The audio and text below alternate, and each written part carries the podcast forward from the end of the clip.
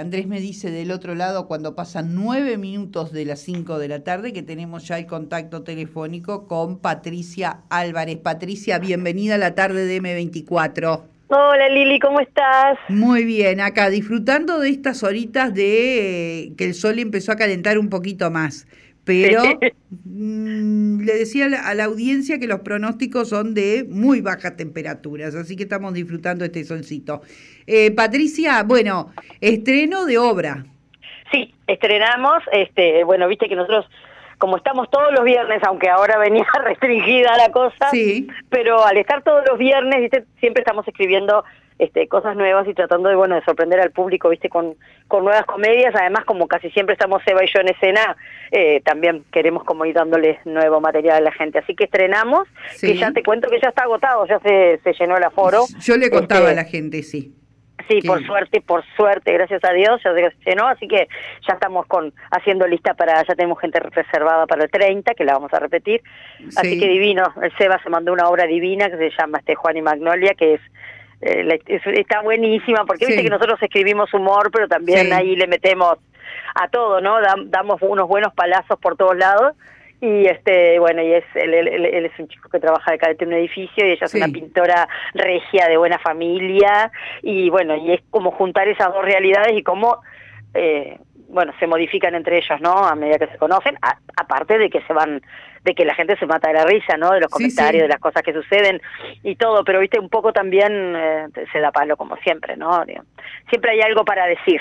Sí, y material no les va a faltar, como te decía eh, la otra vez cuando estuvimos hablando por teléfono. Nunca falta. No, no, bueno, en, la función pasada, que no fue este viernes, fue este viernes estuvo Hugo Altés, que es un amigo que estuvo estuvo estupendo el espectáculo, el, el, viernes anterior, que también estrenamos obra, eh, y con el Refia y la Janet, que son dos personajes que hacemos desde el 90, así que imagínate, sí. 50, 30 y pico de años, eh, bueno, no, ahí ahí hablamos, le digo en un momento, porque vos, Richard, le digo, bueno, no te hagas al loco porque no vas a poder hacer eso. Vas a tener que levantar firma. Ah, que no te levanto. Wow, cómo te levanto firma.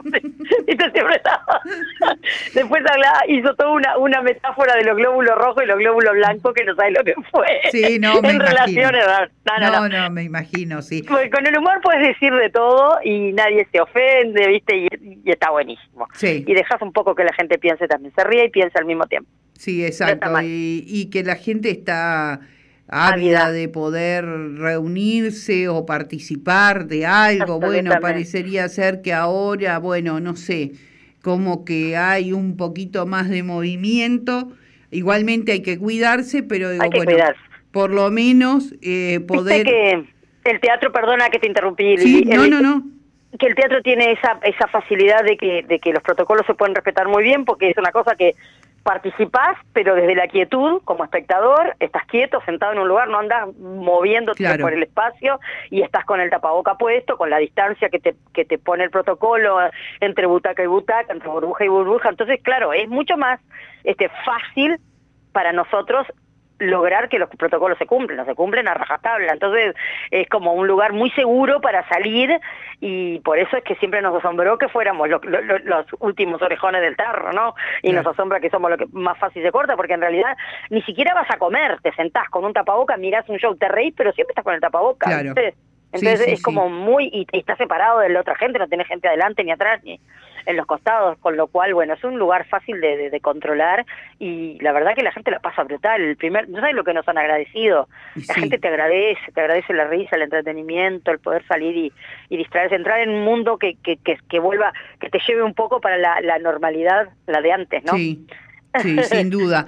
A mí siempre me extrañó justamente que el teatro, teniendo todos los protocolos que tiene y que mm. se cumplen, como eran los últimos, fueron los últimos en poder presentarse o tener una función y habían otras actividades que vos decías, pero no, es muy, no, o sea, no sé si tal vez no se puede explicar porque, porque esto de la pandemia tal vez agarró a todo el mundo de sorpresa y nadie sabe nada, ni para dónde, ni cómo, pero mm. eh, era bastante extraño viéndolo. Es extraño no, había mucho criterio viéndolo de afuera y también viéndolo de adentro. Bueno, yo te podrás imaginar que hice eh, jodí, con el perdón de la palabra, medio mundo. No hubo a quien no le mandé mensaje de las autoridades, desde, desde, desde el director de SECOED hasta su, director de higiene. Bueno, les, les dije en un, en un momento en una reunión en la Junta, le dije, cuando ustedes no sabían qué iban a hacer de su vida, yo ya era actriz, ¿qué me van a hablar de sacrificio? Le digo, no me hablen de sacrificio a mí, soy actriz.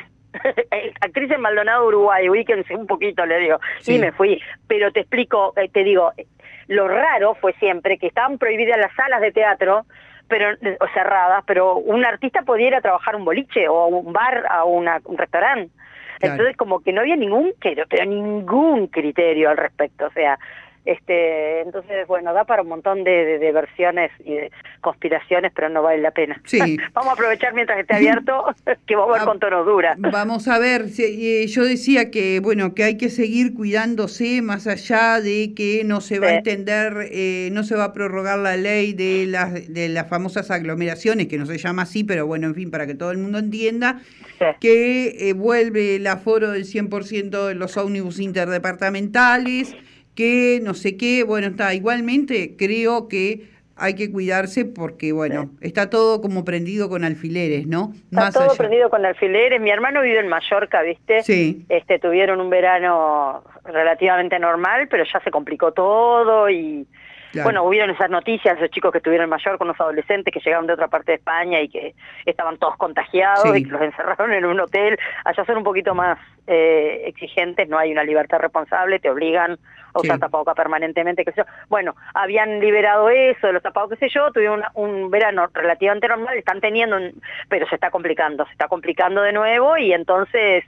Eh, la verdad es que mm, sí, soltar mucho la piola en algunos lugares donde sabemos que no que no hay tanto cuidado, es, es, difícil. Lo que pasa es que la vida tiene que continuar porque es muy complicado, muy complicado. Muy complicado, es un tema totalmente complicado y hasta para opinar es difícil. Lo máximo que podemos hacer es apelar a la, a la bueno, al, al, buen juicio de, del buen criterio de cada uno y al sentido común, digamos, que es lo, lo, único que nos queda, el sentido común, ¿verdad? Y apelar a eso y, y, nada, y cuidarnos entre nosotros, que digo, por eso es que yo recalco, insisto, y lo dije durante todo el año pasado y lo digo durante todo este año, que si hay una salida que es segura es ir al teatro. Ahí te cuidamos, te cuidamos, te cuidamos. No hay forma, porque además los artistas estamos acostumbrados a, a, obedecer reglas, porque sin las reglas no, no salen las cosas, entonces estamos acostumbrados a trabajar en equipo, a obedecer reglas, somos como una maquinita, entonces nos dijeron hagan esto y esto lo hacemos, lo hacemos, lo hacemos y lo respetamos a rajatabla y de hecho en el mundo entero, repito, no hubo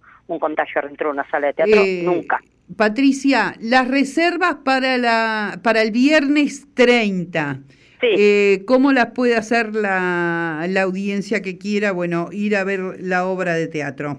Me mandan un WhatsApp o un mensaje de texto o me llaman al 099 389237 o entran a las redes Patricia Álvarez López que estoy, eh, mi número es, público, mi número está en todos lados, eh, Teatro Punta del Este en la página de Facebook, en Instagram arroba patisebas, eh, Teatro by Patiseba, Así que estoy en todos lados, me mandan un mensaje por donde quieran y le hacemos la reserva y ahí les explico cómo, cómo es todo el mecanismo, es muy sencillo todo.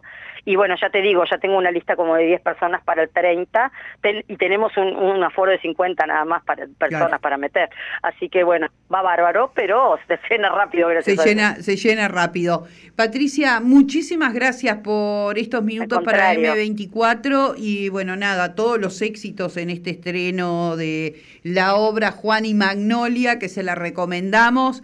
Y nosotros cuando estemos un poquito mejor y que la cosa no esté tan complicada, le vamos a hacer una visita. Que sí, te esperamos. Yo sé que te estás cuidando, así que no te insisto, pero cuando puedas, te esperamos por el teatro. Obviamente están todos invitados, los chicos ahí de la radio, para que nos vengan a, ver y a divertirse un rato. Muchísimas gracias, Patricia. que pasen muy bien. ¿eh? Un abrazote Hasta para pronto. Chau, chau. Chau, chau.